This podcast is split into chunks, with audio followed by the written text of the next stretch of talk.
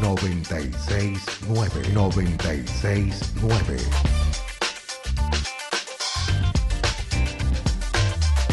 969 La alternativa. La alternativa es con vos. 969 Diálogo de Les Trabajadores, un espacio de comunicación de SUTEBA y CTA de los Trabajadores, con Cristian Ardiles, Analía Rodríguez y Mauricio Medici. Educación, género, cultura y todo lo que tenés que saber del ámbito de los trabajadores.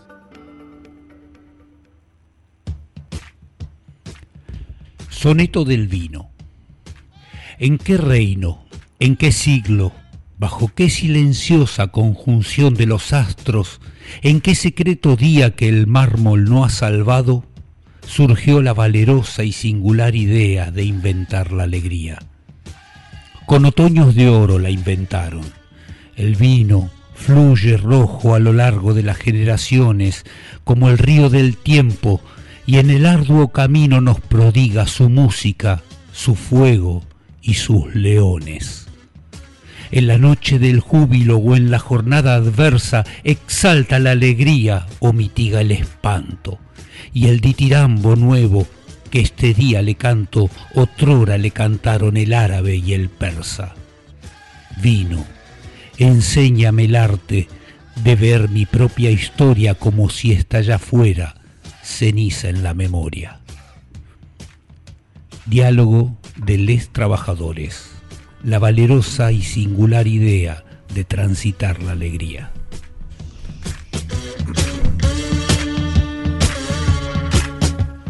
Muy bien, bienvenidos a Diálogo de los Trabajadores, el programa del SUTEBA y la CTA Echeverría y Ezeiza. Estás escuchando FM Alternativa 96.9 en la República de Echeverría y, por qué no, también de Ezeiza. Em, estábamos mirando algunas noticias, repasando algunos diarios, uno lo hace por la mañana, también por la tarde, más fundamentalmente cuando venimos al, a este espacio de radio que mm, a ver ¿qué, es lo que dicen, ¿no? Porque hay por lo general cuando uno se pone a mirar los diarios, cuando digo diarios me refiero Crónica, VAE, Página 12, Nación, eh, Crónicas, no sé si lo dije. Eh, hay, como, tópicos, ¿no? Hay como figuras que se repiten y una de ellas es la palabra, el signo marketing. Lo titulan, ¿no? Después vamos a estar hablando un poquito de eso, profundizarlo, pero me, pareció pertinente arrancar con esto. ¿Por qué? Porque ahí se toma el regreso a clases. Titulazo, ¿verdad? Regreso a clases. La voz que aparece en algunos diarios es la de nuestro querido secretario general, eh, Roberto Roby Baradel. Pero después uno espera en estas circunstancias que además de una voz como la de Baradel, la de Robbie, la de nuestro secretario general, aparezcan también las voces de otros trabajadores y trabajadoras de la educación en los medios. Medios sean hegemónicos o no. Acá tenemos muchos medios que se difunden, que la gente los conoce, que los lee, ya sea con papel o con por medio de una plataforma o de un soporte digital. Entonces lo que me parece que es importante es esto, ¿no? ¿Acaso se habrá tomado, a razón del marketing digo, ¿no? Palabra puesta por los medios, se habrá tomado el aula, las clases, la docencia como una herramienta política tomada por la oposición para denostar al gobierno, para denostar a los sindicatos, exigiéndoles, por un lado, la vuelta a clases, y una vez que empezamos a hablar de vuelta a clases, y cuando empezamos a hablar me refiero a evaluar, a debatir, porque somos nosotros los trabajadores, las trabajadoras de la educación, los que conocemos los espacios áulicos, los que conocemos, si los chicos y chicas están vinculados o desvinculadas. Digo, es necesario hablar de marketing. Y en todo caso, si hablamos de marketing, ¿quiénes están haciendo marketing político? Y ya no con el regreso a clases tan solo, sino también con la propiedad privada, por ejemplo, con la represión, por ejemplo. Entonces, me parece que empieza ya de cara a fin de año, de cara a un 2021 electoral, cosa que no es pavada de moco, como decía mi abuelo, un año electoral, por tanto este es un año preelectoral y se perfiló la campaña, por supuesto. Entonces antes de, qué loco, ¿no? Porque antes de aparecer eh, candidatos, candidatas, aparecen discursos aparecen signos intentan denostar, como siempre, a los trabajadores de la educación. Pero me parece que habría que apelar, y en eso vamos a trabajar hoy, a la voz de las trabajadoras y los trabajadores de la educación. Por otro lado, sin más, agradecer primero el municipio de Ceiza, segundo el municipio de Echeverría, por la inversión que están haciendo en infraestructura. Esto es clave. Porque cuando hablamos de regreso, esto es fundamental. ¿Están en condiciones las escuelas? ¿Cuánto tiempo lleva el gobierno nacional, provincial y municipal invirtiendo en infraestructura? Y lo cierto es que la respuesta es este año, a lo sumo quizás algo el año pasado, pero este año fue fundamental. Muchísimas escuelas están recibiendo una inversión en infraestructura. Esto es importantísimo porque la, vuelta a clases va a estar garantizada si hay nula, y cuando digo nula es Exactamente eso. Ninguna circulación del virus o muy escasa circulación del virus.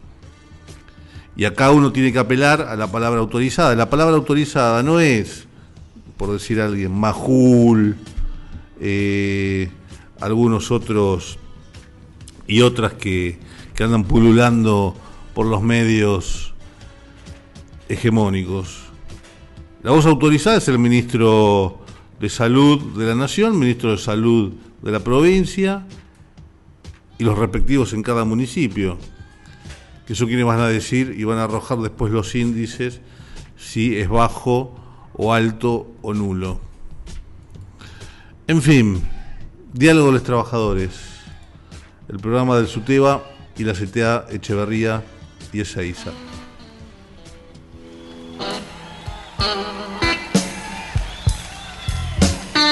Thank.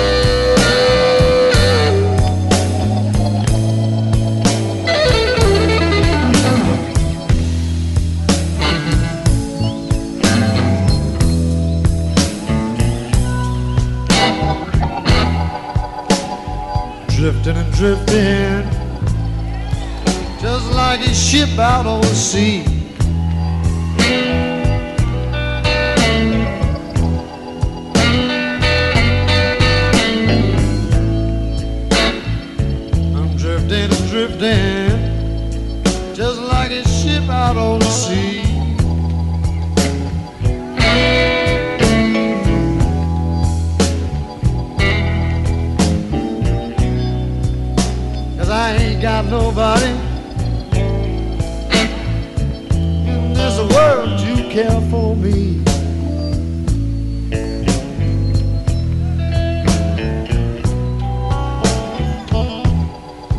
My baby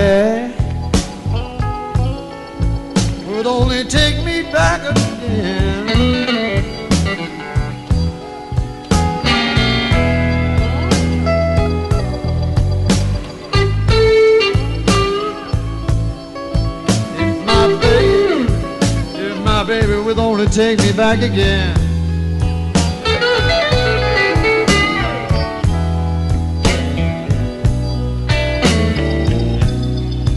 I'd feel much better. And at least I'd have a friend.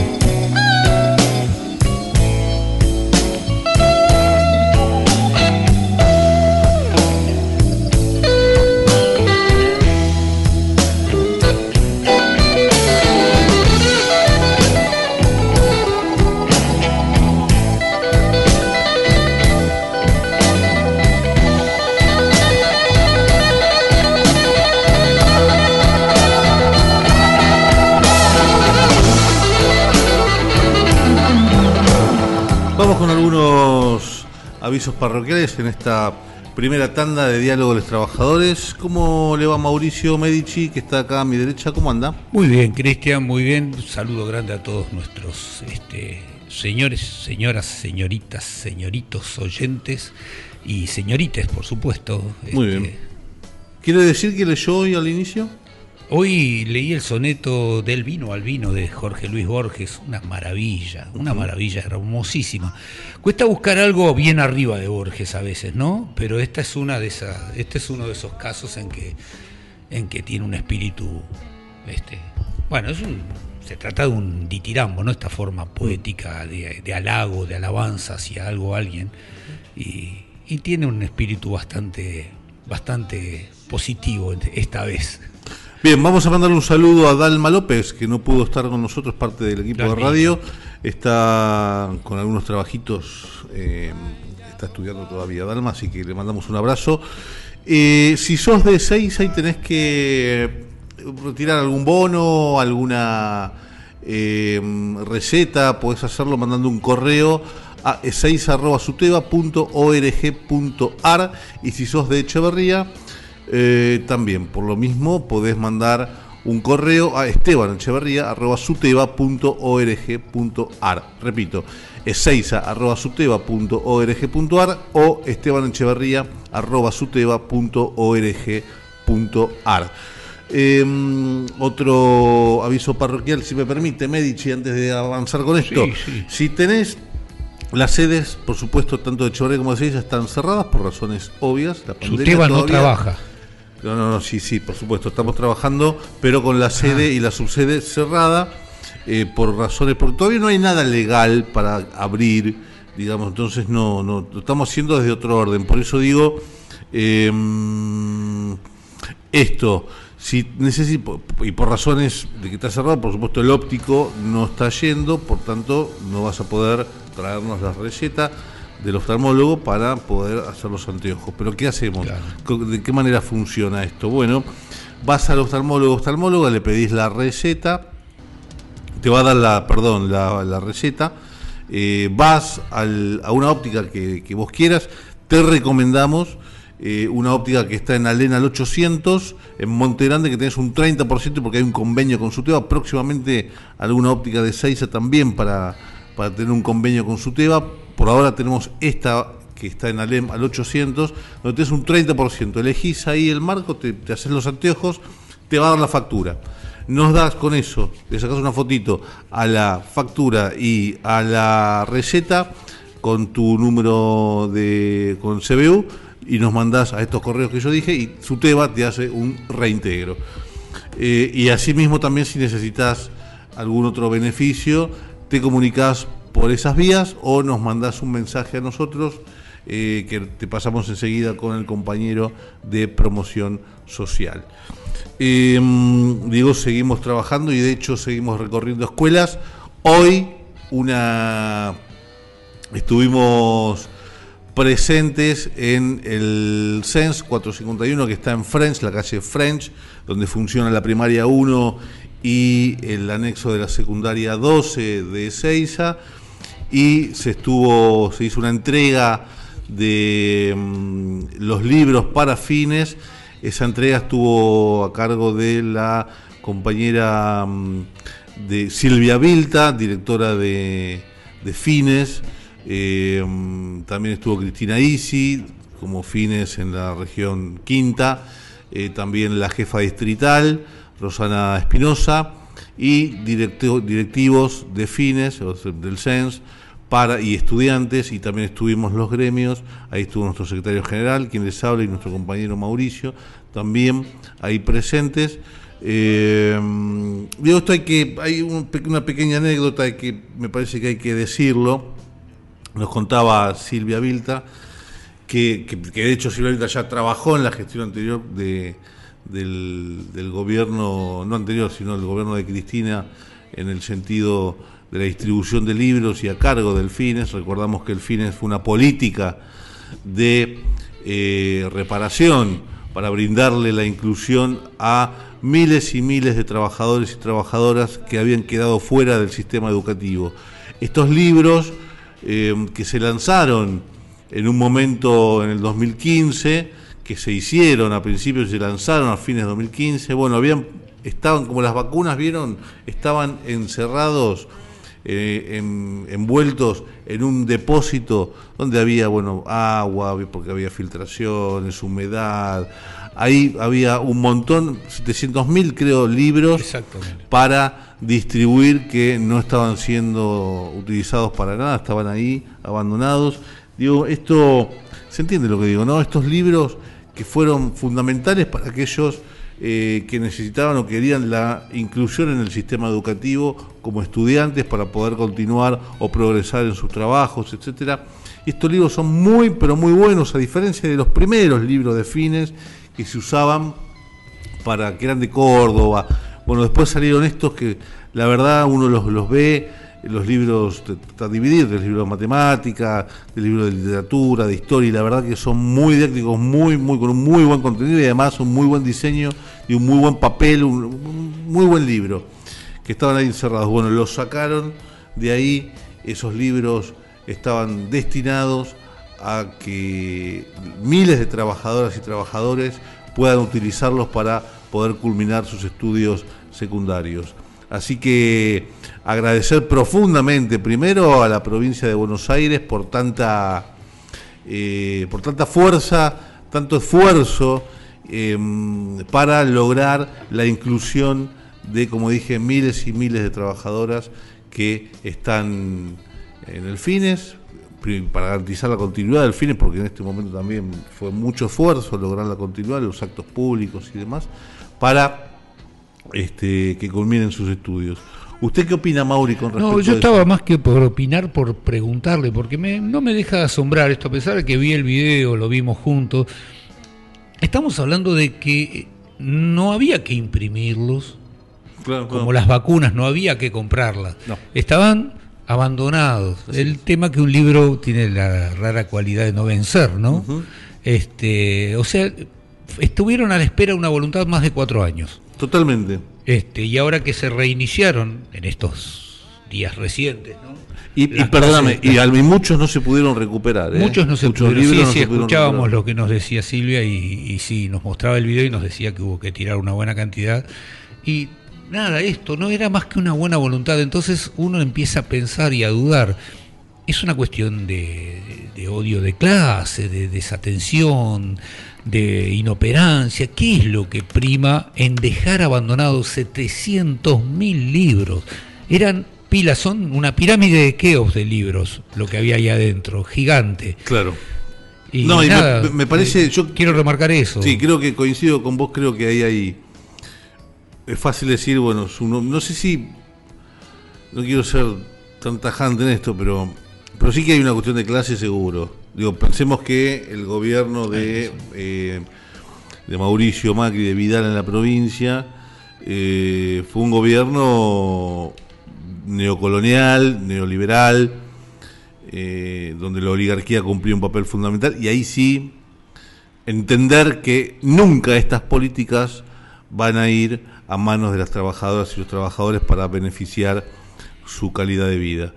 Por tanto, no me asombra que hayan estado libros un desperdicio, ¿no? Claro. Los libros, y no, bueno, los libros y las vacunas. Vos fíjate que Claro, importante ambas pero, cosas. Pero ¿no? entonces, si uno dice, claro, los libros se abandonan, las vacunas se abandonan, ambas, ambas cuestiones tienen mucho que ver con las clases más humildes, con los más necesitados. Totalmente. Porque creo que en general no somos los docentes los que necesitamos, los que no podríamos pagarnos una vacuna.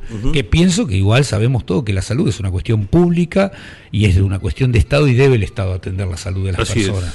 Pero eventualmente tenemos un sueldo y estamos en una situación que no nos hace imperiosa la necesidad, pero hay gente que sí le es imperioso que el Estado le llegue con un libro, sí es imperioso que el Estado le llegue con una vacuna, sí es imperioso que el Estado le subvencione parte de los gastos de los servicios públicos, sí es imperioso que el Estado no le multiplique los costos de, tras- de transporte personal, y todo eso sumado de una manera sistemática fue atacado por el gobierno de Mauricio Macri, este gobierno neocolonial, como bien decís vos, Cristian, y fue atacado tan sistemáticamente que uno no le queda otra que pensar que hay alguna animosidad particular con los destinatarios de todas esas cuestiones que, se- insistimos, estamos convencidos que son de Estado.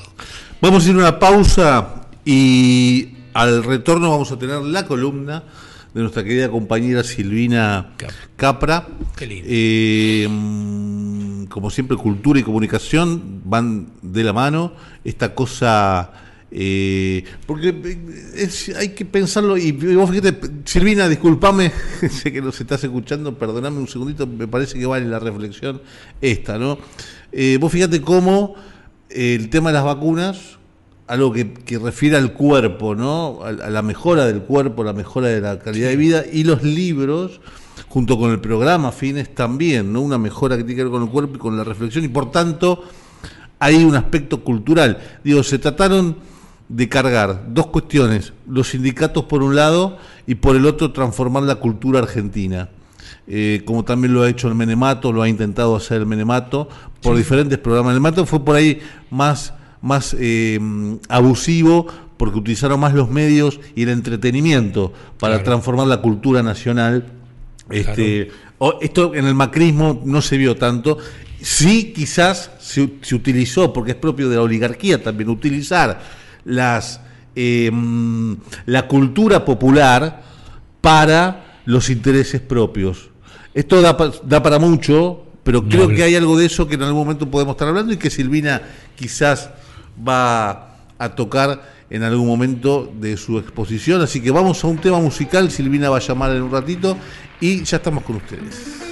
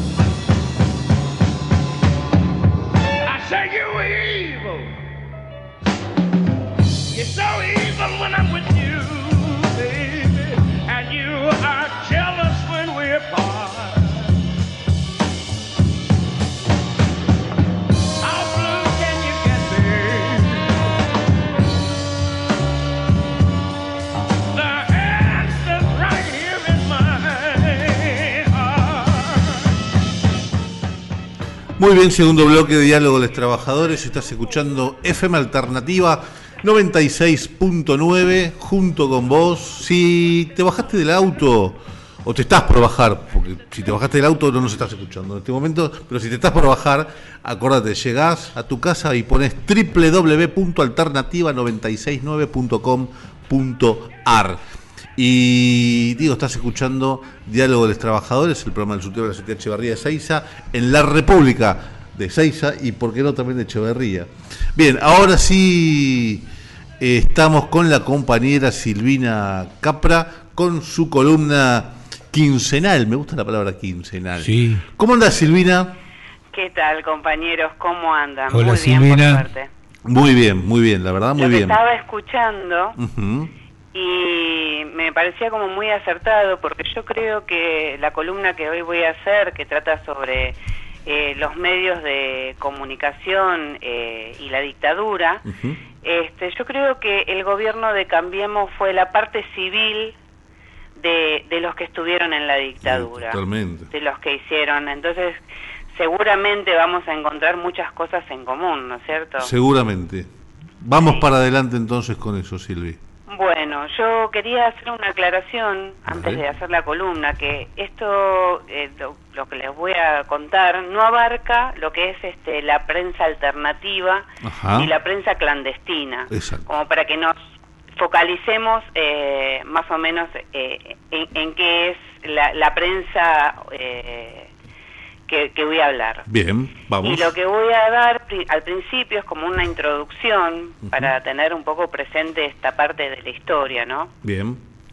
Eh, el autoproclamado proceso de reorganización nacional, muchos historiadores eh, dicen que eh, en la reorganización, porque era la organización, ya la había, orga- la había comenzado Roca, y por eso se llama de reorganización nacional.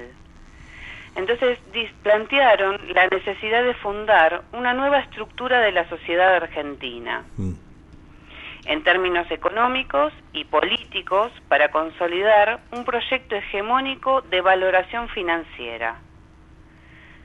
Los cambios de acumulación debían ser irreversibles. No se trataba de pasar de una industrialización distribucionista a otra eh, concentradora de los ingresos, sino de remover las bases económicas y sociales de lo que era el modelo eh, peronista.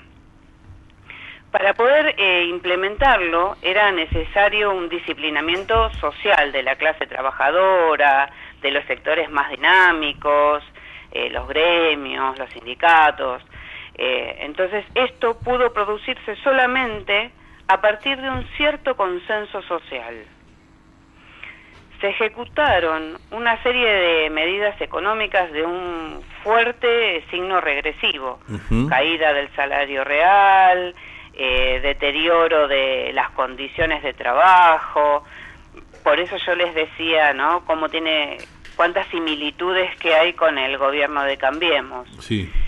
Los militares entendían que el enemigo comunista se infiltraba por las organizaciones armadas y a través de un entramado cultural que incluye medios de comunicación, libros, películas.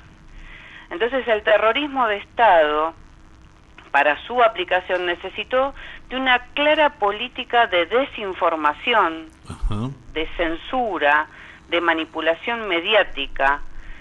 Entonces, este, la libertad de expresión primero estuvo suprimida, pero con el tiempo fue negociada. Claro. Y esto es lo, lo más grave también, ¿no? De, de, de todo lo que sucedió. Para generar consenso, bloqueo de la información, instalación de un miedo paralizante, los medios cumplieron un rol determinante para lograr esto. La cultura era un campo de batalla estratégico, como lo es ahora. Claro. El asesinato, la desaparición, la tortura, la prohibición de obras, las listas negras y la quema de libros eh, era algo fundamental en aquel momento, como para llevar a la sociedad hacia un eh, determinado lugar. Claro. La dictadura tuvo también sus jóvenes, sus músicos, tuvo su música, tuvo su teatro, que va más allá de la tarea laboral. Tuvo sus miembros del espectáculo, sus intelectuales, sus periodistas, y que esto va más allá de la necesidad de empleo, ya pasa por una cuestión ideológica. Entonces, existía una infraestructura semiclandestina de control cultural. Había grupos de investigación y de censura conformados por una legión de intelectuales que buscaban reformular el entorno cultural para adecuarlo al modelo económico y social. Ahora, el objetivo mediático consistía en generar un consentimiento en la población a partir de nuevos patrones en la educación, en la comunicación y en la cultura. Entonces, la madrugada del, del golpe fueron eh, convocados los directores de los medios de difusión a la sede del Comando General del Ejército, donde se les comunicó a ellos la designación y la decisión de implantar eh, un nuevo régimen, en realidad no nuevo, sino un régimen de censura. Y le entregaron una cartilla a cada uno para que le faciliten la tarea al censor. Y además agregaron un servicio gratuito de lectura previa que funcionaba en la Casa Rosada, cosa de que ellos leían y les devolvían ya más o menos qué era lo que ellos podían llegar a decir. Mm.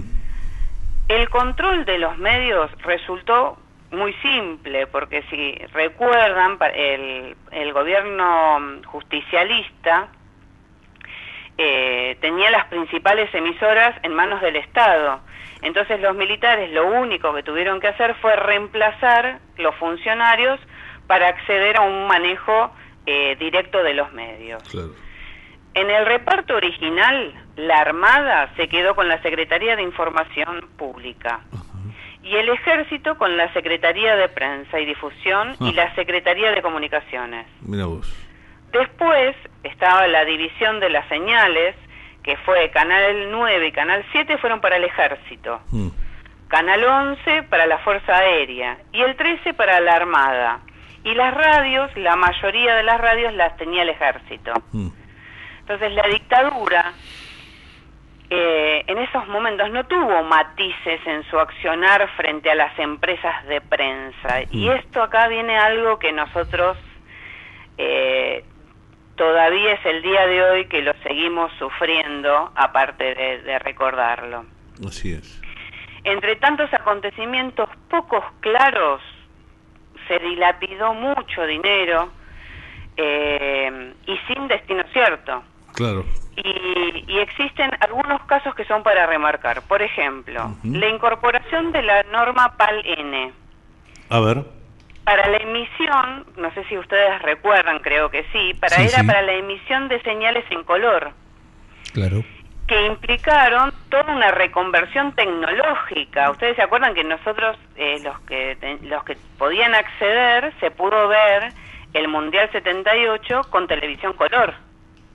Claro. Sí, es cierto, recuerdo. Claro. Era el tema bueno, de todo esto fue una inversión de Estado. Y después la transferencia de acciones y la conformación de una fábrica de papel en sociedad entre los medios gráficos y el Estado que generó ventajas muy comparativas. Ujú.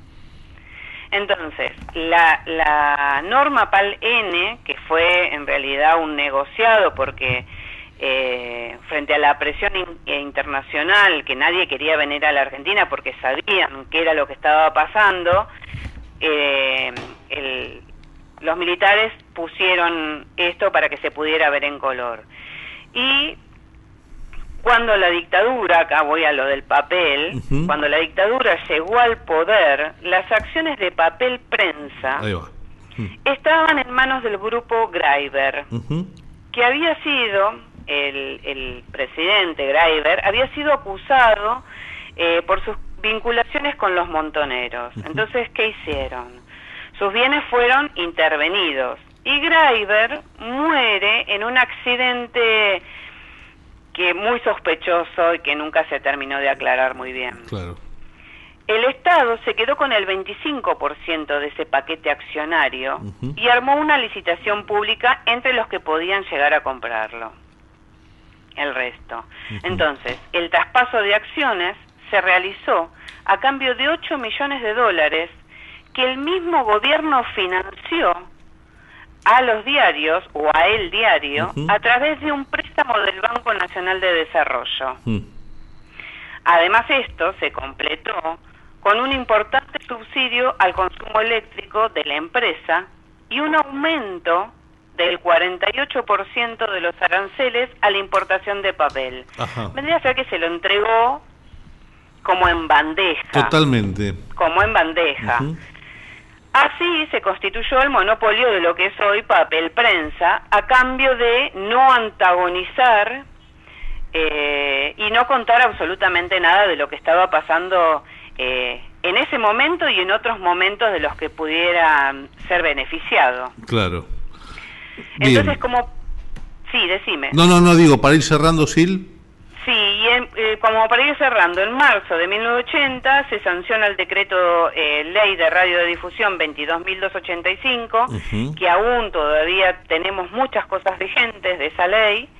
Y eh, después viene, como para cerrar con esta época nefasta, los 42 días de la Guerra de Malvinas, que están dentro de ese periodo, que mostraron los rasgos más, este, la manipulación mediática, ¿no? La, la desinformación, la propaganda triunfalista, eh, las cruzadas televisivas para juntar dinero, alimento, abrigo, bueno, una, eh, una vergüenza lo que han hecho los medios eh, en ese momento. Y lo dejamos para la que viene, 1983, la llegada de la democracia. Gracias, Silvina. La verdad, un recorrido amplio y que explica de alguna manera esto de, de lo que sucede hoy, ¿no? Un poco, porque, digamos, primero la ley de medio, que también podríamos en algún momento hacer algo particular, eh, por ahí un poco más extensivo, pero esto de alguna manera es un comienzo para todo esto que vino después, ¿no? El poder de tener los medios hegemónicos para la construcción de la opinión pública, por un lado, y como herramienta política para poder ganar elecciones o, o intentos de golpes, ¿verdad? Claro. Así Claro, que gracias Silvina, te mandamos un fuerte abrazo. Eh, Gracias a ustedes y que tengan buena ta- buenas tardes. gracias, nos escuchamos en oyentes. 15 días. Abrazo grande. Adiós, Silvina. Silvi. Gracias, un beso. Y esto entonces un poco tenemos todavía, todavía estos dinosaurios que están por ahí dando vuelta, pululando y que hacen querer este, mm, más a la democracia porque lo que intentan hacer justamente es intentar este, hacerla temblar, vibrar, pero no lo van a poder hacer. Así que a propósito de los 60 años de Diego Armando Maradona, tenemos otra figurita igual que es Charlie García.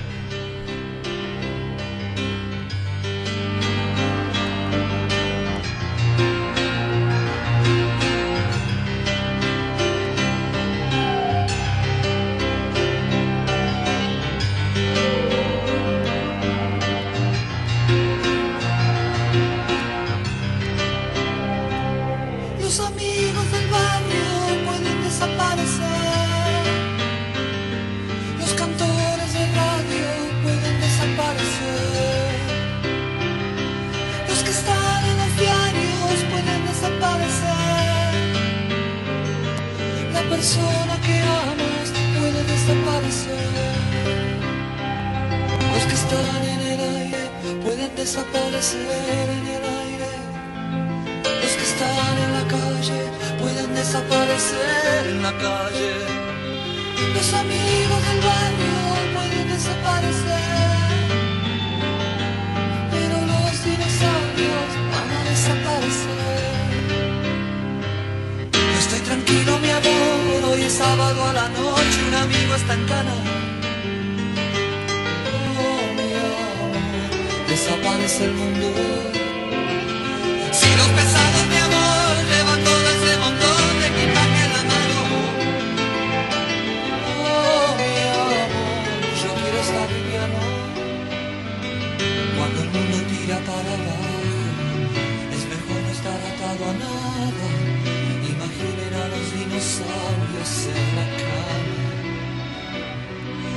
Cuando el mundo tira para abajo, es mejor no estar atado a nada. Imaginen a los dinosaurios en la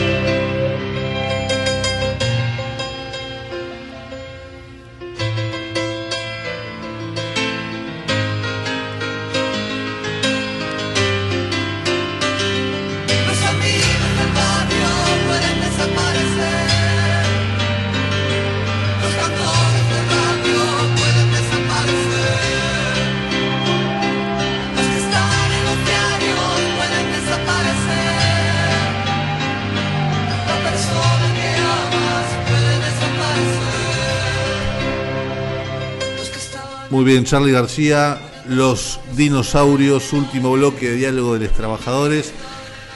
Estás escuchando FM Alternativa 96.9 en la República de Saiza y la República de Echeverría. ¿Qué opina Mauricio de lo que dijo? Me pareció muy piola y acertada la columna de la compañía Silvina para empezar a analizar ya no solamente la construcción del sentido en relación a la comunicación, sino la construcción de la cultura. Recién, des- mientras hablábamos fuera de micrófono, ¿no? Este, decíamos, decía yo algo, me hago cargo yo, y yo le quiero pedir algo así a Silvina Capra, este, que me parece que es interesante para demostrar mucho de lo que nos pasa, que es cómo estos medios funcionan, incluso en democracia. Claro. Lo estamos viendo ahora, pero aquellos que somos más grandes y vimos este, la, el acuerdo por el canal de Beagle, el famoso conflicto por el canal de Beagle, que estuvo a punto de ser una guerra con Chile, eh, vivimos esa época y vimos el debate entre Sadi y, y el, y Dante Caputo, el canciller Caputo, durante el gobierno de Alfonsín, persona a la que respetamos y queremos, incluso los que no somos radicales, ¿no? Nadie está cuestionando esto, pero en medio de ese inmenso, de ese hermoso brote de, de la democracia, teníamos un manejo mediático. Recuerdo un día que estaba eh, el dueño de Canal 13, Romay, de Canal 9, Romay, Sí. deba- eh, haciendo una, falta, una falsa entrevista a este Pimpinela. Me, me gustó A los eso. Pimpinela. Me gustó Y eso de Jo- falsa entrevista. Claro, y Joaquín Galán, eh, paja él hacerle una entrevista a los Pimpinela, tampoco era. Mm. ¿no? Sí, sí. Y baja él a estudio y hace una entrevista a los Pimpinela y Joaquín Galán, temblándole la voz, le dijo, ¿y qué pensás del acuerdo, el famoso plebiscito que hubo, donde se convocó a la población un plebiscito? Entonces él este, pulió su voz, este, se puso profundo y dijo, y bueno, y si no hacemos con Malvinas, mandamos unos cuantos soldaditos. Y la alternativa no era firmar o mandar soldados, la alternativa era otra. Claro. Pero más allá de esas de esas paparruchadas que vimos en los medios en esa época, creo que Silvina nos podrá aportar, Bueno. ya, que viene en una progresión temporal, ¿no? Dale, un pedido. Ya desde democracia le pido esto a Silvina, que ¿qué, qué- qué hubo en esos días este, en el que, que terminaron con la firma del acuerdo del canal de Bill? Bien. Que, En buena hora que hubo un acuerdo, nadie lo duda, ¿no? Muy bien.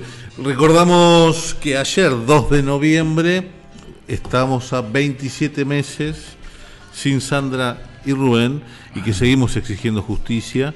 Y acá, esto hay que aclararlo, la única responsable es la ex gobernadora de la provincia de Buenos Aires por la desidia, por el abandono y por la falta de inversión en infraestructura, eh, María Eugenia Vidal. Sí. Esto, por un lado, hay que tenerlo siempre presente. Eh, uno puede argumentar o contraargumentar si, bueno, la inversión en, en- en Moreno, cuánto hace. No, no, hubo pedidos, hubo. Digo, esto, esto no, no, es, no es algo. Por un, lado, por un lado es algo simple y por otro lado es algo complejo. Digo simple en el sentido que eh, necesitamos un Estado presente, un Estado fuerte que garantice la inversión en educación, porque ahí lo, lo decía, digamos, cuando estamos hablando de cultura, de comunicación, la escuela cumple un papel, un rol fundamental a la hora de la construcción, Sí, sí. no solo de la ciudadanía, o mejor dicho, de lo que eso implica, de lo que implica la escuela en la sociedad. Ahora, Ahora, la escuela no es única responsable y no tenemos también que atribuirle toda la responsabilidad o cargar a la escuela con el destino de la sociedad.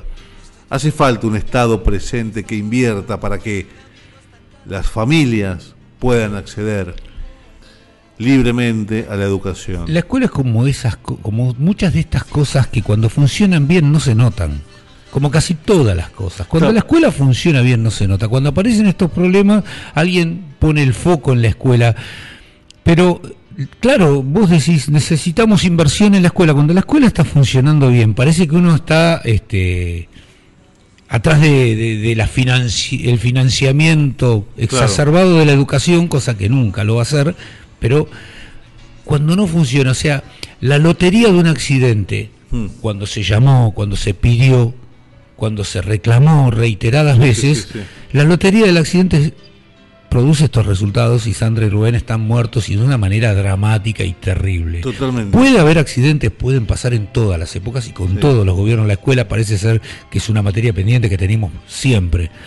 Pero si jugamos, si no le, si no le cambiamos las cubiertas al auto, si no le arreglamos los frenos, chocamos. Eso por un lado y por el otro me parece que hay que dejar de pensar, digo, sin ánimo de abrir el debate porque es largo, lo podemos continuar en el programa que viene. eh, hay que dejar de pensar que la escuela te va a dar la posibilidad de ese salto enorme, cualitativo y cuantitativo en tu vida personal. No es así. No es así si no hay un Estado que invierta No, no. en el barrio, en la sociedad y que tenga la familia posibilidad de tener un trabajo digno, ingresos dignos. Porque vos fíjate, esto no lo digo yo, y hay, uno lo puede buscar después de googlearlo. eh, y un, una- una- un índice muy alto de deserción escolar fue durante el gobierno de Néstor Kirchner cuando se empezó a invertir en la población. Entonces los pibes, Claro. ¿qué hicieron? En vez de la escuela, fueron a laburar, porque laburar te rendía. Claro. Vos podías después, bueno, te casabas y tenías el acceso a la vivienda, porque también tenías un Estado presente que te Claro. daba el acceso a la, no solamente a la tierra, sino a la vivienda. Bueno, eso no está sucediendo hoy. Necesitamos un Estado presente que intente, por lo menos, em- o por empezar a solucionar los problemas de vivienda, los problemas de trabajo y, por supuesto, que invierta en educación. Otro aviso parroquial, nuevos actos públicos digitales, postulate, tenés tiempo hasta el 9 del 11 a las 10 de la mañana termina la postulación. O sea, 9, 10 menos 5, no te postulaste, Mauricio, ¿para qué cosa? Para provisionalidades, para fines, los cargos o módulos o ¿Cómo, ¿Y suplencias. cómo me postulo? Porque yo es la primera vez. largo que- son las, quedan dos minutos. Vas al ABC, tenés que tener una cuenta, lo abrís, vas a APD, en la partecita, digamos. APD. ma- mar- ma- ¿Qué es una vitamina APD? superior derecho, quicleas ahí, te salen todas las materias y empezá a buscar, por supuesto, poner tu nombre, ¿no? Tu nombre y lo que vos tengas. Y fíjate ahí, por nomenclador te vas a ir a la materia que puedes dar. Acto público digital, APD, eh, postulate porque, y si sos Piedas, no te olvides, ¿eh? si estás en Piedas, no dejes de postularte. Un triunfo, tanto el Piedas como el acto público digital del Frente Unidad Docente bonaerense para cubrir cargos y que los profes tengan trabajo y las profes en este periodo de pandemia. Siempre triunfante la escuela, a pesar de Así todo, es. con, toda- con todas las batallas que se pierden, siempre triunfante la escuela. Es, este, tenemos que a veces ponernos, este, como nos decía recién una compañera en mensajito de texto, hablábamos con Flavia de Petris y nos decía esto, esto de lo positivo que tiene la escuela, ¿no? Este, y es cierto, cuando nos quejamos, cuando luchamos por algo mejor, tan preocupados que uno naturalmente está, ella es una maestra ejemplar, este, como tantas que tenemos, como tantos que tenemos, y esta preocupación continua que tenemos por mejorar a veces no nos deja disfrutar la maravillosa construcción que es la escuela pública. Muy bien, Mauricio, hemos llegado al final del programa. ¿Ya estamos? Ya estamos. Son 8 menos 1 minutos. Eh, mm, sí, algo que haya quedado ahí en el te- breve. el martes que viene vamos a hablar en profundidad de esto de la posibilidad de vuelta a clases, de cómo se vuelve, ¿le parece? No hay, no hay nada todavía. Sí, digamos, Claro. la- las vueltas. La, la vuelta es presencial. Ahora, no, están, no estamos como docentes obligados porque estamos en ASPO. Es un aislamiento preventivo, como es la, la sigla Aislamiento social preventivo obligatorio. Aislamiento social preventivo obligatorio. No estamos en dispo. Esto cada docente lo tiene que saber. Dispo que es no estamos, disposición. no estamos en disponibilidad para ir a cubrir nada. Distanciamiento Nada. social preventivo obligatorio sería DISPO. Exacto, sí. Bueno, Distan- no, no, no Pues, está. No, es aislamiento, sino dis- Di- distanciamiento. distanciamiento. con lo cual eso cambia la posibilidad. Obvio, no toda la provincia está en la misma situación. No, no, pero está bien, pero no, pero esto hay que, por eso digo, esto es fácil, porque si no, mucha vuelta. Nadie tiene que ir a cumplir horario a la escuela. Así de cortita. Nadie tiene que ir a cumplir horario a la escuela. Exacto. No se puede. Ahora, eh, tener que llevar la tarea para que la tarea vaya, bueno, eso es otra cosa. Vas, lo dejaste, vas. Si podés, tampoco usar el transporte público. Bien, compañeros, nos hemos pasado un minuto. Mauricio, gracias por estar, como siempre. Gracias por la invitación. Señor H, un gusto haber estado con usted. Esto fue Diálogo de los Trabajadores, el programa del SUTEBA y la CTA Echeverría y Ezeiza, donde en FM Alternativa 96.9 siempre, pero siempre, pero siempre junto a vos, en la República de Echeverría y también de Ezeiza, ¿por qué no? Y por supuesto, cerramos el programa exigiendo siempre justicia. ¿Qué pasó con Santiago y con Facundo? Nos escribimos, nos escuchamos y nos palpamos y sentimos el próximo martes. Hasta luego.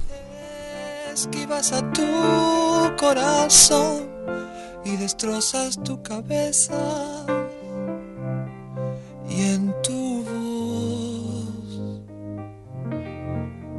solo un pálido adiós y el reloj en tu puño marcó las tres.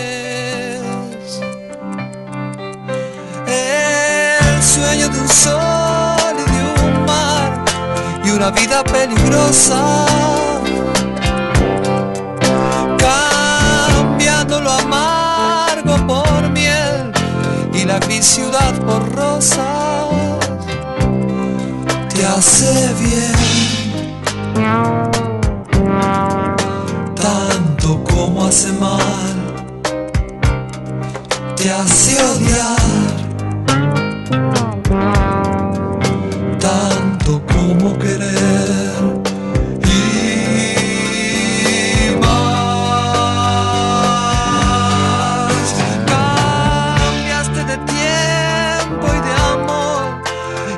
música y